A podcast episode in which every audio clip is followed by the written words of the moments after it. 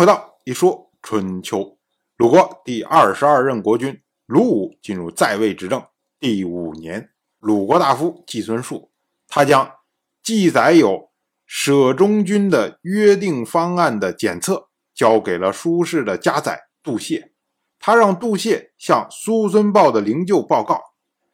季孙树他的意思就是说啊，您苏孙豹，您一直想取消中军，如今。中军已经取消了，所以呢，在这儿特别告诉您，我们要说啊，从当年季孙树搞坐山军的时候，苏孙豹就不赞成有中军，因为他觉得你有了中军之后，没有什么实际的意义，只是增加了鲁国的财政负担而已，所以他就这样反对。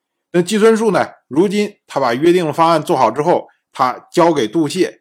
是寻求苏轼的赞同，那他让杜谢去向苏孙豹报告，也就是说，哎，你看你当年就不想有中军，如今呢，我把中军废除了，这让你得偿所愿，所以呢，你们苏轼应该支持我。可是呢，杜谢他说，夫子不想更改以往的政策，所以才会有喜鸿之盟、五父之渠的诅咒。我们要说啊，所谓喜鸿之盟。这个喜指的是鲁国先君鲁申，弘指的是大门。当年季孙树搞坐三军的时候，是三桓加上鲁国这些大夫们在鲁申祭庙的大门口举行的盟誓。所谓五父之渠的诅咒，是这个盟誓之后，紧接着又做了诅咒，诅咒那些擅自更改方案的人。那诅咒的地方呢，就在五父之渠。的杜谢，他的说法就是说，我们当时有盟誓，有诅咒，不能擅自更改军制方面的方案。如今呢，哎，你自己改完了之后，你把结果一给我们，就让我们苏轼来同意，我们怎么同意呀？我们怎么向苏孙豹汇报啊？当时呢，他接过来检测，直接扔在地上，然后率领苏轼的这些士们大哭一场。意思就是说啊，苏孙豹说：“你在天有灵，我们这些人不能保住你当时的政策，不能保护苏孙氏的利益，所以我们真是无能啊！”就是这么个意思。我们要说啊，苏孙豹他虽然不赞成做三军，可是呢，做三军的这个方案是这么多家人之间几经博弈而成的，所以呢。杜谢所说的夫子不想更改以往的政策，不是说苏孙豹不愿意取消中军，而是说没有想过要改变当时博弈出来的方案。换句话说，也就是说，你季孙树你想改没问题啊，你等到我们苏氏有了新族长之后，大家坐在一起把这个事情商量好，然后重新做盟誓，重新做诅咒，这才对嘛。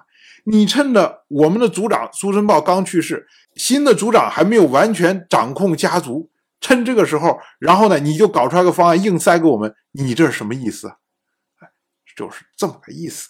当然，我们说那杜谢他的反对能有什么用啊？反正季孙素早都准备好了，这个改革也都顺次去推动了。那没有多久呢，这苏孙豹他要正式下葬了。这个时候呢。鲁国大夫苏仲代就对季孙树进谗言，他说：“啊，代接受叔孙豹的命令，说安葬暴毙的人要从西门走啊。”结果当时季孙树一听，哦，还有这样的命令吗？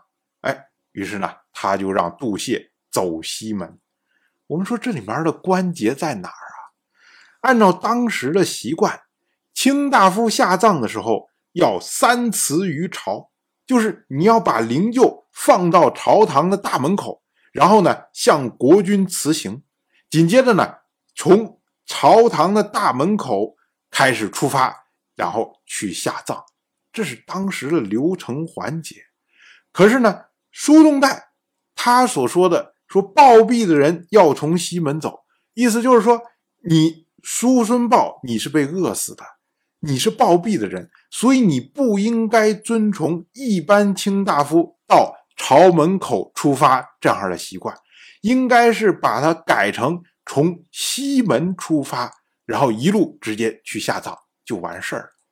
那苏仲带他当然知道，这种实际上是在削叔孙豹的脸面呢。